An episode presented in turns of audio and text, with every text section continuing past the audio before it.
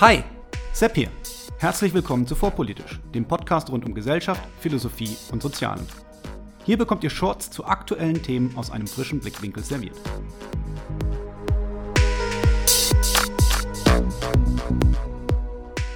Heute Worte. Wer bestimmt eigentlich, was ein Wort bedeutet? Wir alle kennen das. Bei Diskussionen im Internet geht es zu wie im Kindergarten. Anstatt sich inhaltlich auszutauschen und mit Argumenten zu überzeugen, werden Etiketten verteilt und Menschen in Schubladen sortiert. Die Schublade ersetzt die inhaltliche Auseinandersetzung und am Ende entsteht kein Erkenntnisgewinn.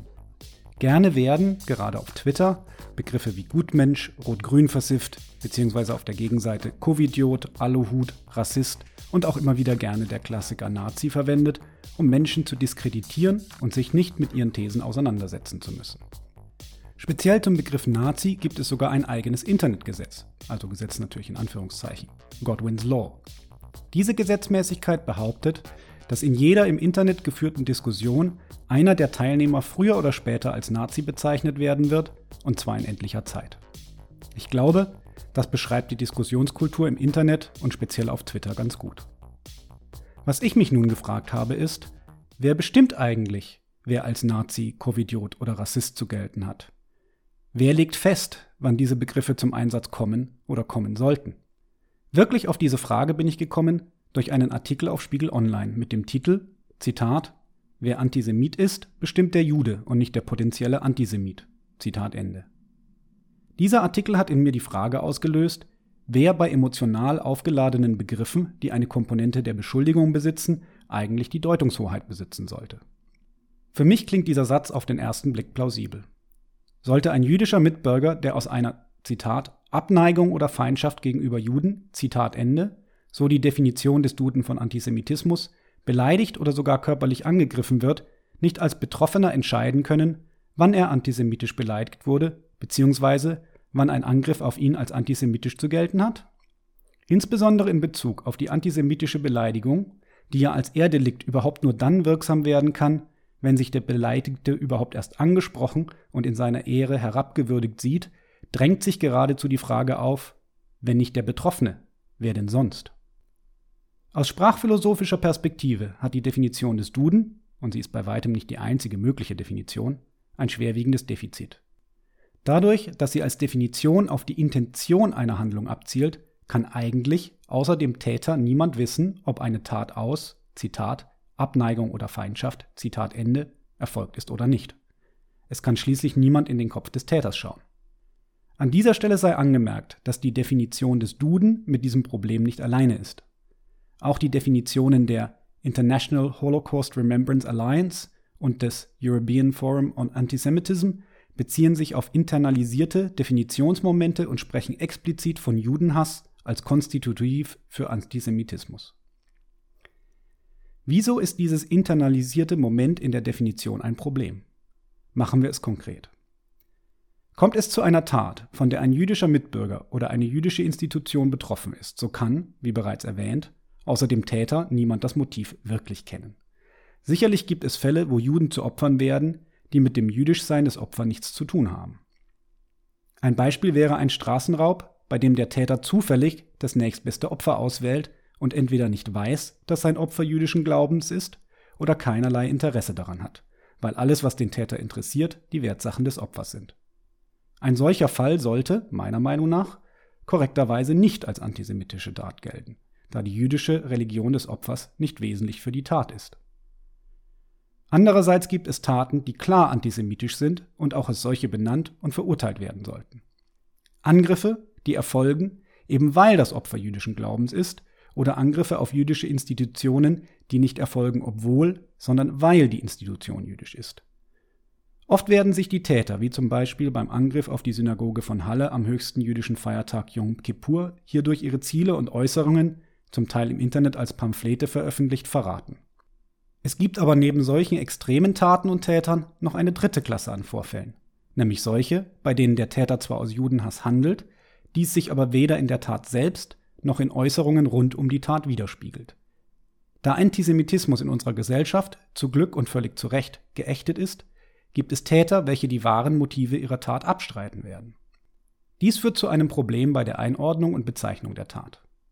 Der Täter leugnet eine Animosität gegenüber Menschen jüdischen Glaubens zu besitzen und von außen wird es schwer bis unmöglich sein, das Gegenteil zu belegen. Der Antisemit, der noch nicht so radikalisiert ist, dass er bereit ist, die Leitplanken des öffentlichen Diskurses zugegebenermaßen zu verlassen und die damit folgenden sozialen Sanktionen zu tragen, besitzt auf einmal die Deutungshoheit und nicht mehr die Betroffenen. Meine ursprüngliche Intuition, wer die Deutungshoheit besitzen sollte, wäre damit umgekehrt. Selbst klassisch als antisemitisch verstandene Delikte, wie zum Beispiel die Holocaustleugnung, ließen sich damit als nicht antisemitisch einordnen. Der Täter müsste nur behaupten, aus Unwissenheit oder der Unfähigkeit, den schieren Umfang dieses Menschheitsverbrechens für wahr halten zu können, gehandelt zu haben, wer sollte ihm das Gegenteil beweisen? An dieser Stelle vielleicht ein persönlicher Einschub. Ich hatte letztes Jahr die Gelegenheit, mit dem Vernichtungslager Auschwitz einen der Orte zu besuchen, die uns als Mahnmal die Bedeutung der Worte nie wieder nahebringen können. Ich empfinde tiefe Demut, wenn ich an den Besuch zurückdenke und kann jedem nur nahelegen, Gedenkstätten dieser Art zu besuchen und sich der unfassbaren Tragweite dieses Verbrechens gewahr zu werden. Aber zurück zu unserer ursprünglichen Frage. Sollten wir also unserer moralischen Intuition nachgeben und der klassischen, intentionbezogenen Definition eine Absage erteilen? Sollten wir bei unserer ursprünglichen Intuition bleiben und den Betroffenen das Recht zugestehen, zu entscheiden, wann sie Opfer eines Hassverbrechens geworden sind? Hier laufen wir in das gegenteilige Problem. Nehmen wir an, dass unser kleinkrimineller Straßenräuber eine jüdische Person überfällt, die, weil sie zum Beispiel zum Tatzeitpunkt eine Kippa trägt, als jüdisch zu erkennen gewesen wäre. Nehmen wir weiterhin an, dass dies für den Straßenräuber unerheblich oder vielleicht aufgrund der Umstände, der Überfall ereignet sich nachts bei schlechten Lichtverhältnissen, für den Täter nicht erkennlich war. Sollte das Opfer nun der festen Überzeugung sein, dass sein Jüdischsein der Grund für den Überfall war, sollten wir dann die Tat als antisemitisch einstufen? Meine moralische Intuition sagt mir an dieser Stelle eher nein. Dass es Fälle gibt, in denen Handlungen von einer Seite als antisemitisch eingestuft werden, und dies von der anderen Seite vehement abgestritten wird, lässt sich kaum leugnen. Fast immer, wenn es um den Staat Israel geht, ist die Vermutung und der Verdacht nicht weit, dass die Kritik am Staat als solchem, die legitim sein könnte, eigentlich ein Zeichen eines nicht zugegebenen Judenhasses ist. Man denke nur an die Bewegung Boycott, Divestment, Sanctions, kurz BDS, die den Vorwurf nicht los wird, aus Antisemitismus zu handeln, dies aber selbst bestreitet. Ich möchte mir an dieser Stelle keine Meinung erlauben, da ich die Materie nicht gut genug kenne, aber das generelle Problem scheint klar und lässt sich auch an anderer Stelle wiederfinden. Wie bereits erwähnt, ist im Internet der Rassismusvorwurf oder der Nazi-Begriff nie weit. Sind alle Trump-Wähler Rassisten? Ist jemand, der fordert, die Anliegen von Trump-Wählern differenzierter zu betrachten, Rassist? Ist es rassistisch, die Gewalt rund um Black Lives Matter-Proteste zu verurteilen? Oder bleiben wir in Deutschland, sind AfD-Wähler Nazis und Rassisten? Was ist mit CDU-Wählern? Oder Menschen, die Einwanderung als zu umfangreich empfinden? Spätestens seit der Kemmerich-Wahl wird ja auch die FDP gerne als AfDP verunglimpft und in die rechte Ecke gerückt, zumindest von einigen Stimmen auf Twitter. Um es an dieser Stelle noch einmal klarzustellen. Es gibt leider Rassismus, auch wenn es ihn nicht geben sollte. Und in allen Parteien wird es auch Rassisten geben, die sich aufgrund ihrer eigenen Hautfarbe oder Herkunft anderen Menschen für überlegen halten. Und einige dieser Rassisten werden verstanden haben, dass wir, die Mehrheitsgesellschaft, ihren Rassismus ablehnen und ihn mit Sanktionen belegen, wenn er sich in Wort, Schrift oder Tat äußert. Wären diese Rassisten nicht zu feige, dann würden sie sich den Begriff zu eigen machen und zu der Bezeichnung als Rassist stehen. Dann hätten wir das zuvor genannte Problem nicht, da die eine Partei das Etikett verteilt und die andere es bereitwillig annimmt. Einige Rassisten werden aber zu feige sein und dies nicht tun.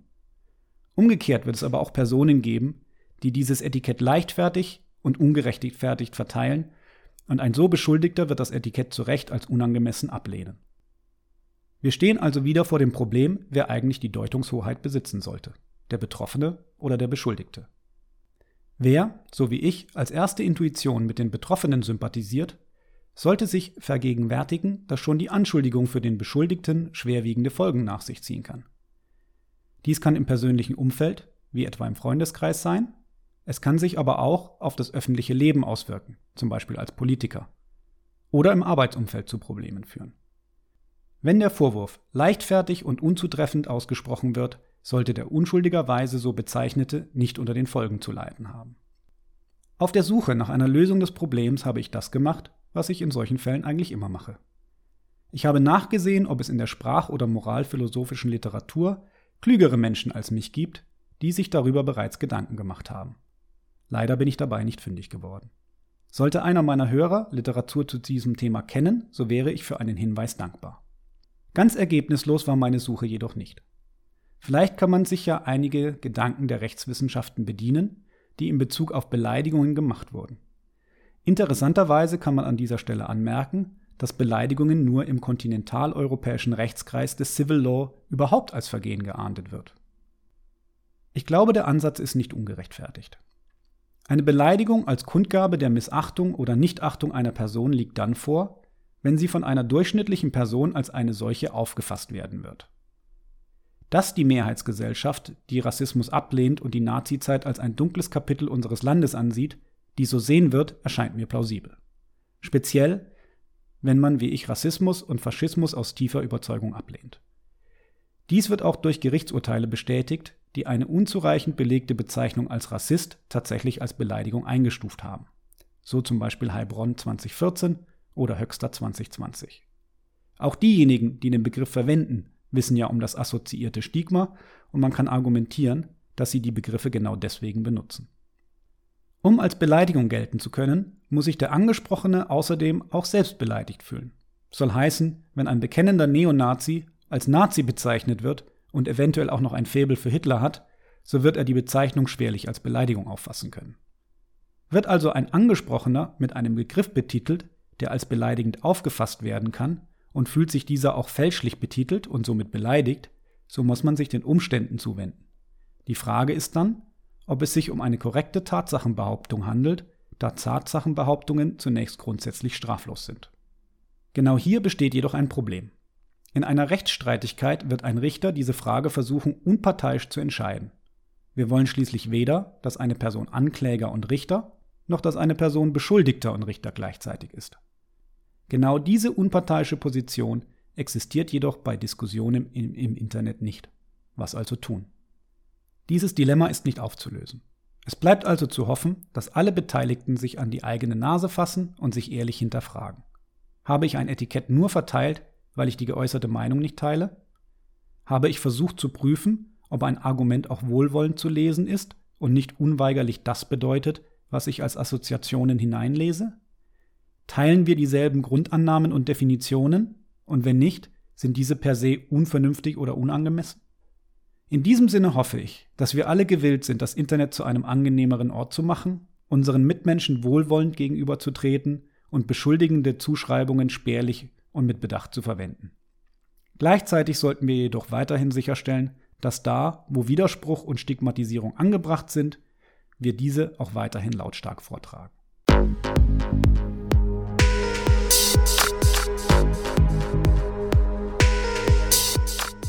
Hier endet eine weitere Episode von Vorpolitisch, dem Podcast rund um Gesellschaft, Philosophie und Soziale. Vielen Dank für eure Zeit. Und wenn es euch gefallen hat, hört beim nächsten Mal wieder zu und vor allem teilt den Link zu diesem Kanal auf Facebook, Twitter und wo ihr sonst noch unterwegs seid. Warum nicht jetzt sofort? Ich bin Sepp, macht's gut und bis zum nächsten Mal.